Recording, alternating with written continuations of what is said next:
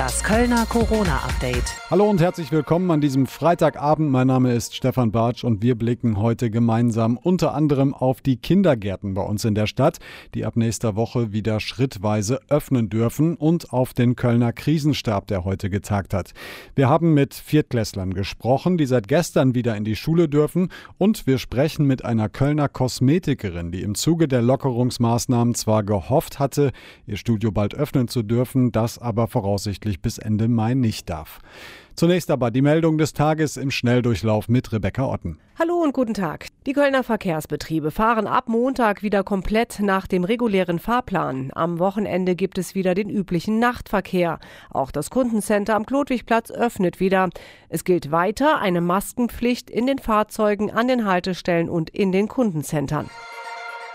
Gastronomiebetriebe, die Sitzplätze anbieten und somit den Mindestabstand von 1,50 Meter zwischen den Tischen einhalten können, dürfen ab Montag in NRW wieder öffnen. Die Stadt Köln hat sich jetzt dazu entschlossen, auf die Zahlung der sonst üblichen Sondernutzungsgebühren für die Außengastronomie zu verzichten. Das bedeutet, möchte ein Gastronom vor seinem Laden Tische und Stühle auf der Straße aufstellen, kann er das tun, ohne dafür extra zahlen zu müssen. Beiträge, die bereits gezahlt wurden, sollen rückerstattet werden, sagt die Stadt. Stadt. Diese Sonderregelung gilt erstmal bis zum 31. Oktober. Eine Versammlung auf dem Neumarkt anlässlich des Kriegsendes heute vor 75 Jahren durfte nun doch offiziell stattfinden, auch wenn sich die Teilnehmer nicht namentlich in eine Liste eintragen wollen.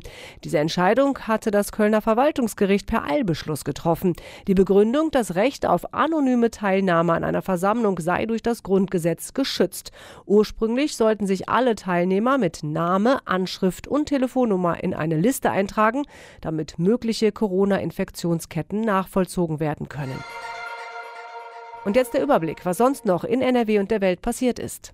75 Jahre nach der Befreiung Deutschlands von der nationalsozialistischen Gewaltherrschaft durch die Alliierten hat Bundespräsident Steinmeier die Bürger zur Verteidigung der Demokratie aufgerufen. Damals wurden wir befreit. Heute müssen wir uns selbst befreien, sagte er heute in Berlin und nannte als Beispiel neuen Nationalismus, Hass, Hetze sowie Fremdenfeindlichkeit und Demokratieverachtung. Die Verzögerung beim Neubau der Leverkusener Rheinbrücke bereitet vielen Sorge. Jetzt fordern die sieben rheinischen Industrie- und Handelskammern einen runden Tisch mit dem Land. Eine frühzeitige Fertigstellung der Brücke müsse höchste Priorität haben, heißt es in einem Schreiben der IHK-Vertreter an NRW-Verkehrsminister Wüst. Straßen NRW hatte wegen angeblichen Mängeln an Stahlbauteilen den Vertrag mit dem zuständigen Baukonzern POR für das Großprojekt gekündigt. Am Kölner Flughafen haben Zollbeamte 275.000 Zigaretten an nur einem Tag, nämlich am 1. Mai, beschlagnahmt. Laut Kölner Hauptzollamt sei das mit Abstand der größte Zigarettenschmuggelfang an nur einem Tag seit langer Zeit gewesen.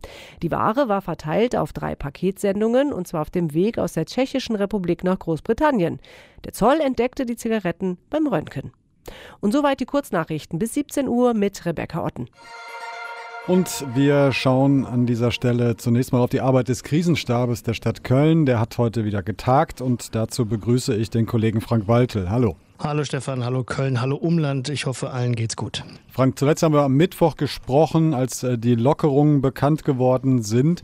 Wie hat äh, man im Krisenstab die Lockerungen eigentlich aufgenommen? Ja, positiv. Kölns Oberbürgermeisterin Henriette Reker sagte heute nach dem Krisenstabstreffen, sie freue sich über diese Lockerungen. Die Infektionslage in Köln gebe das auch her. Wir haben, sagte sie, das Virus aktuell ganz gut im Griff. Ja, also wir hatten heute Mittag noch so knapp über 100 akute Covid-19-Fälle in Köln. Ein niedriger Wert oder der niedrigste Wert seit vielen, vielen Tagen. Die Oberbürgermeisterin mahnte aber auch jetzt nicht nachzulassen. Ja, die Infektionslage, ich habe es gerade gesagt, die lässt uns hier in Köln gut dastehen und das sollten wir Kölner trotz dieser Lockerungen jetzt nicht aufs Spiel setzen. Und wer denkt, jetzt sei alles wieder so wie vorher, der irrt. Wir müssen weiter wirklich konzentriert sein, Abstand halten und die ganzen Regeln, über die wir seit Wochen reden. Mhm. Dennoch müssen die Verantwortlichen äh, im Krisenstab ja jetzt diese Lockerungen in Köln konkret umsetzen.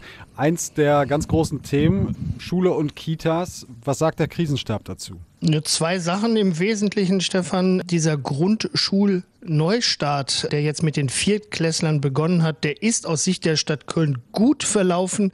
Wir hatten zwischendurch auch mal durchaus andere Stimmen gehört, dass äh, so ganz kurz der Blick zurück, der Blick nach vorne beschäftigt sich dann jetzt mit den Kitas. Die sollen ja in verschiedenen Stufen jetzt wieder aufmachen. Aktuell ist es ja so bei uns in Köln, dass nur Alleinerziehende oder Familien der Kritis, also dieser kritischen Infrastruktur, ihre Kinder in die Kita geben dürfen. Diese Notbetreuung nächste Woche kommen dann noch weitere Gruppen dazu. Das sind vor allem Kinder aus sozial benachteiligten Familien oder Kinder mit Behinderungen. Und dann eben halt in den Schritten danach kommen immer mehr Kinder dazu. Ziel ist es, noch vor den Sommerferien soll es soweit sein, dass alle Kölner Kinder wieder mal eine Kita von innen gesehen haben. Und der Krisenstab hat sich auch noch ja, mit der noch weiteren Zukunft, äh, wobei soweit ist es ja gar nicht mehr, sprich Sommerferien beschäftigt.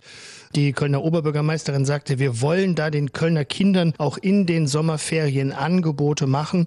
Und das heißt konkret nicht nur den Kindern irgendwelche Beschäftigungen anbieten, sondern auch äh, für die Eltern ein wichtiges Angebot. Die Kitas sollen nämlich länger und öfter aufhaben, als sie das sonst in den Sommerferien tun wichtig für die Familien, wenn es auch um die Arbeitsplätze geht. Konzepte dazu soll es dann aber erst in der nächsten Woche geben. Die Gastronomie darf ab Montag auch wieder öffnen, natürlich unter strengen Auflagen. Ich bin vorhin in die Redaktion gekommen und die erste Frage war, zählen eigentlich auch Kneipen dazu? Ist mittlerweile so ein bisschen klarer, wer eigentlich alles unter diesem Begriff der Gastronomie gefasst ist? Ja, ich kann dazu sagen, das, was das, das Land, was der Wirtschaftsminister dazu gesagt hat, also aufmachen darf alles, was Speisen und Tische hat. Also da gehört auch eine Kneipe im Zweifelsfall zu, nämlich wenn diese Kneipe nicht nur eine Theke hat, wo man lecker Kölsch trinken kann, sondern vielleicht auch noch ein paar Tische, ja, und die dürfen dann alle wieder aufmachen. Also es geht um die Tische mit dem dazugehörigen Abständen, ja, von Stuhl zu Stuhl, Nachbartisch zu Nachbartisch mindestens 1,50 Meter.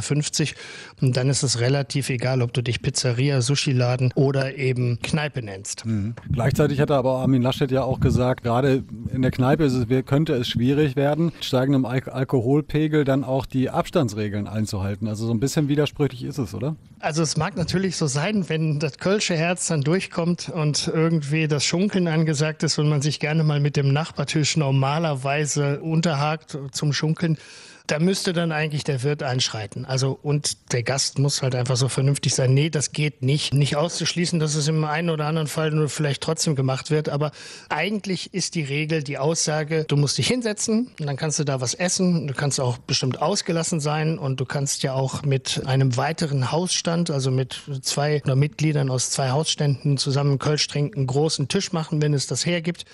Alles sicherlich vielleicht nicht bis ins Detail geregelt, aber Sinn oder Ziel der Sache ist es im Grunde genommen, darfst aufmachen, wenn du was zu essen hast und die Leute sollen sich hinsetzen ja, dann glaubt man auch bei der Landesregierung und auch im Übrigen im Krisenstab der Stadt Köln, dass man das eigentlich ganz gut hinkriegt. Und eine äh, weitere Nummer, oder zumindest gibt es einen Vorschlag von der, von der SPD, da geht es um das Thema der Außengastronomie. Also die, die Auflagen sind ja normalerweise sehr streng, was eben die außengastronomischen Aktivitäten von einer Kneipe oder, oder von einem Restaurant angeht. Die sollen aber oder könnten möglicherweise gelockert werden. Was hat es damit auf sich? Es hat es damit auf sich, dass der Wirtschaftsausschuss sich aktuell heute Nachmittag mit diesem Vorschlag der SPD äh, beschäftigt. Äh, CDU und Grüne finden die Idee gar nicht so schlecht, haben auch mal direkt einen eigenen Vorschlag gemacht, aber im Wesentlichen geht es eben darum, dass man sagt, du kannst als Gastronom den Parkplatz oder die freie Fläche vor deinem Laden eben halt auch benutzen, anders als sonst, wenn da nicht äh, irgendwas anderes gegenspricht. Also zum Beispiel ein Notausgang da ist oder der Nachbar sagt so, das ist mir zu laut. Also wenn das alles geht, dann kannst du da Tische hinstellen und kannst eben halt auch da als Gastronom verkaufen. Das ist die Idee. Und was dahinter steckt, ist ja, ja so ein bisschen diese Corona-Pandemie hat diese Branche sehr stark gebeutelt und so ein Gastronom, der braucht eben halt nicht nur ein, zwei Tische, sondern der braucht halt möglichst viele.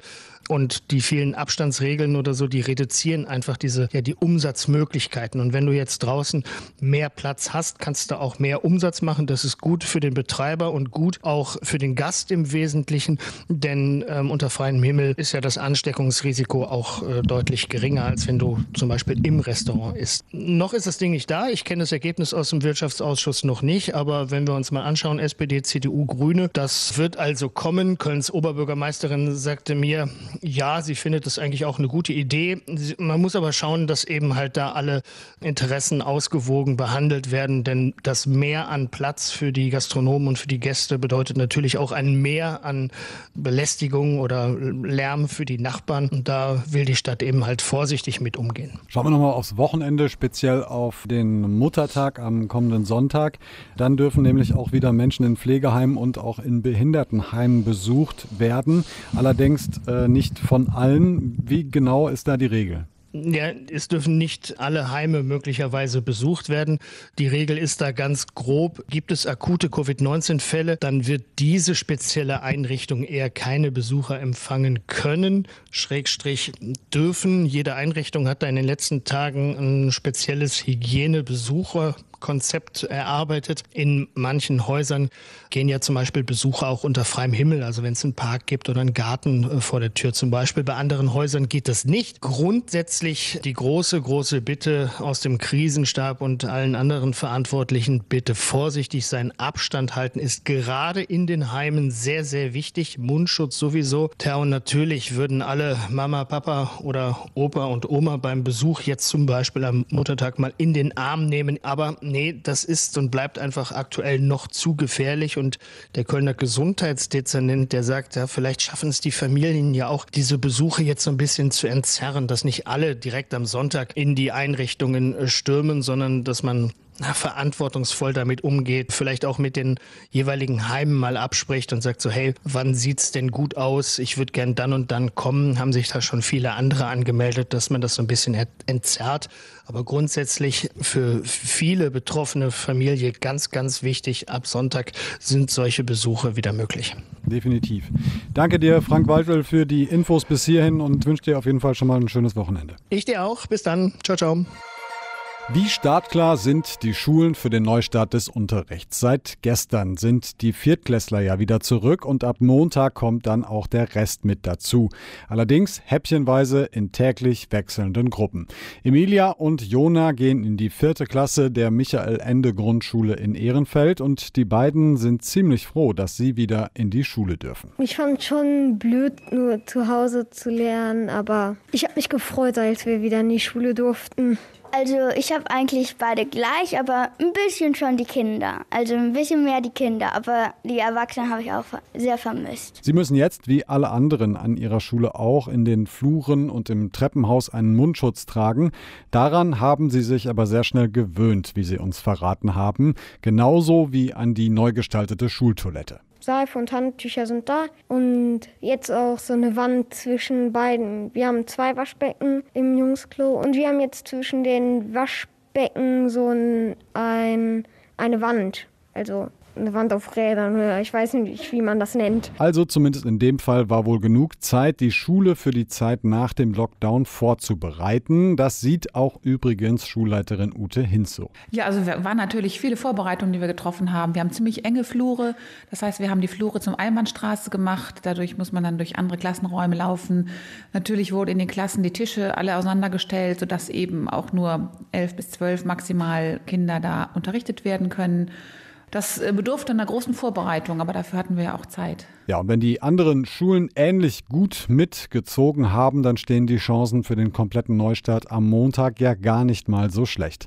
Ob das alles funktioniert, wie das Schulministerium sich das vorstellt, das behalten wir natürlich weiter im Auge. Langsam kehrt wieder etwas mehr Normalität in unseren Alltag zurück. Nahezu alle Geschäfte haben wieder auf, ebenso die Friseure.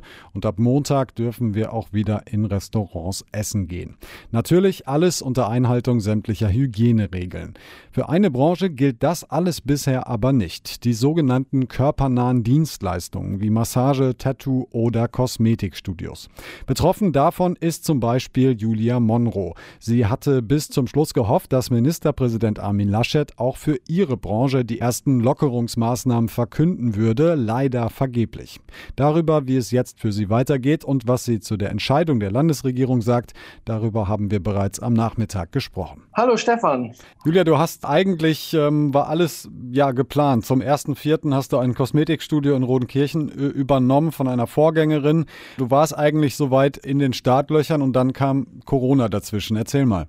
Ja, das ist eine Entscheidung, die macht man ja nicht von heute auf morgen. Da, gehört, da steckt ja auch ein Planungsprozess dahinter. Und wenn man sich dann auf einen Termin festgelegt hat und plötzlich dann so ein Virus dazwischen kommt, dann wirft das alle Planungen über den Haufen und man stellt auch fest, dass man selber gar nicht so diese, diese Macht hat, da irgendwas zu bewegen und dass man da auch ja tatsächlich so gefangen ist. Dass man da jetzt so irgendwie alleine gelassen wird mit diesen Fragen und ob man jetzt auch diese Soforthilfe bekommt und solche, solche Sachen, das ist dann ganz schwierig, dass da also mit der Situation dann umzugehen. Also da fehlen dann die Einnahmen, man hat nur Kosten. Das ist natürlich ein super Start, gerade am Anfang, wenn man so einen Schritt gegangen ist. Wie hast du das gelöst? Du hast, du hast Mitarbeiter äh, auch bei dir im Laden. Du hast die, hast du gerade schon gesagt, die Miete zu bezahlen. Wir reden jetzt schon über einen Zeitraum, ja, über sechs Wochen.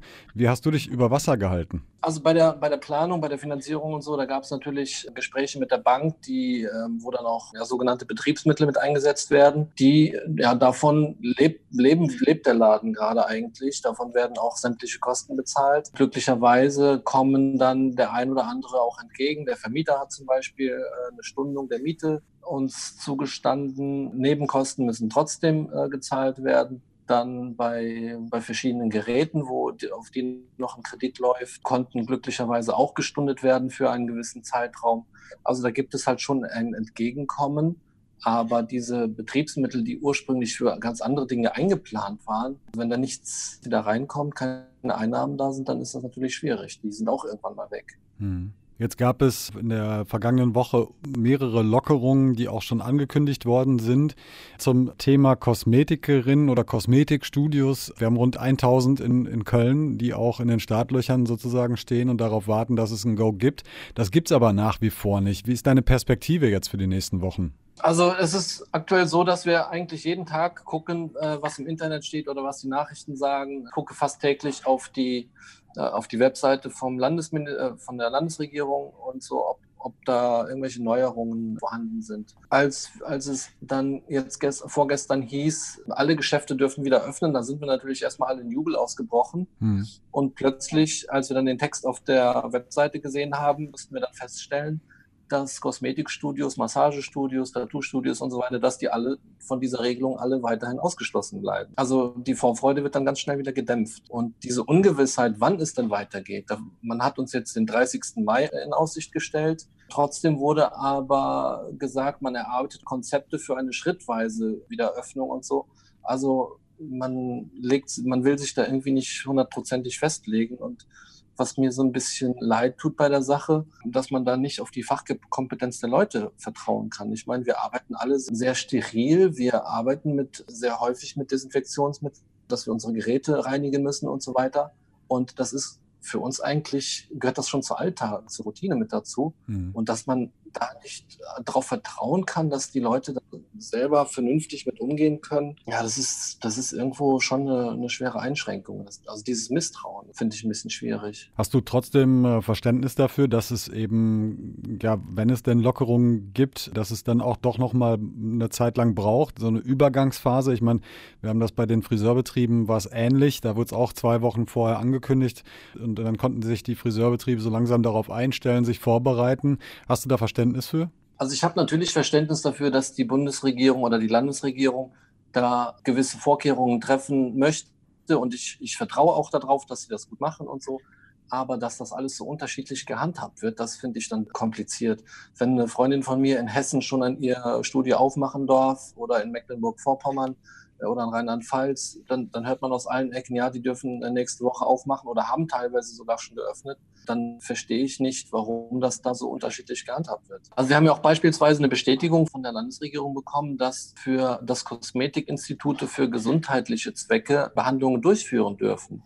Ähm, es gibt beispielsweise für äh, Personen, die jetzt unter Hirsutis Hirsutismus leiden, heißt das. Das ist so ein starker Haarwuchs im Gesicht oder für, für Transpersonen, die Diagnose Transsexualität haben beispielsweise, die dürfen ja oder die haben ja eine medizinische Indikation, dass die behandelt werden müssen. Und da erfüllen wir halt auch einen Gesundheitsauftrag. Und da ist es halt total absurd, dass ich im Gesicht behandeln darf, Beine aber beispielsweise nicht, weil Beine dann kosmetisch sind, das Gesicht aber dann medizinisch. Mhm. Und das stellt, glaube ich, nochmal so ein bisschen, ja, diese, diese Willkürentscheidung irgendwie nochmal ein bisschen raus. Oder eine Heilpraktikerin, die, die beispielsweise Hautekzeme behandelt oder Haarausfall oder solche Sachen. Das sind alles Dinge, die eine medizinische Notwendigkeit darstellen und eigentlich offiziell erlaubt sind. Aber da, da muss man dann halt immer separieren, was darf ich in einem Kosmetikstudio jetzt machen und was darf ich nicht machen. Also da ist es nicht so ganz ja, durchsichtig, was die Landesregierung da geplant hat. Hm. Bereitest du dich denn jetzt in irgendeiner Art und Weise schon mal auf den Start? Also bei dir ist es ja dann wirklich ein Start. Das ist ja, du bist im Prinzip doppelt in der Bredouille, weil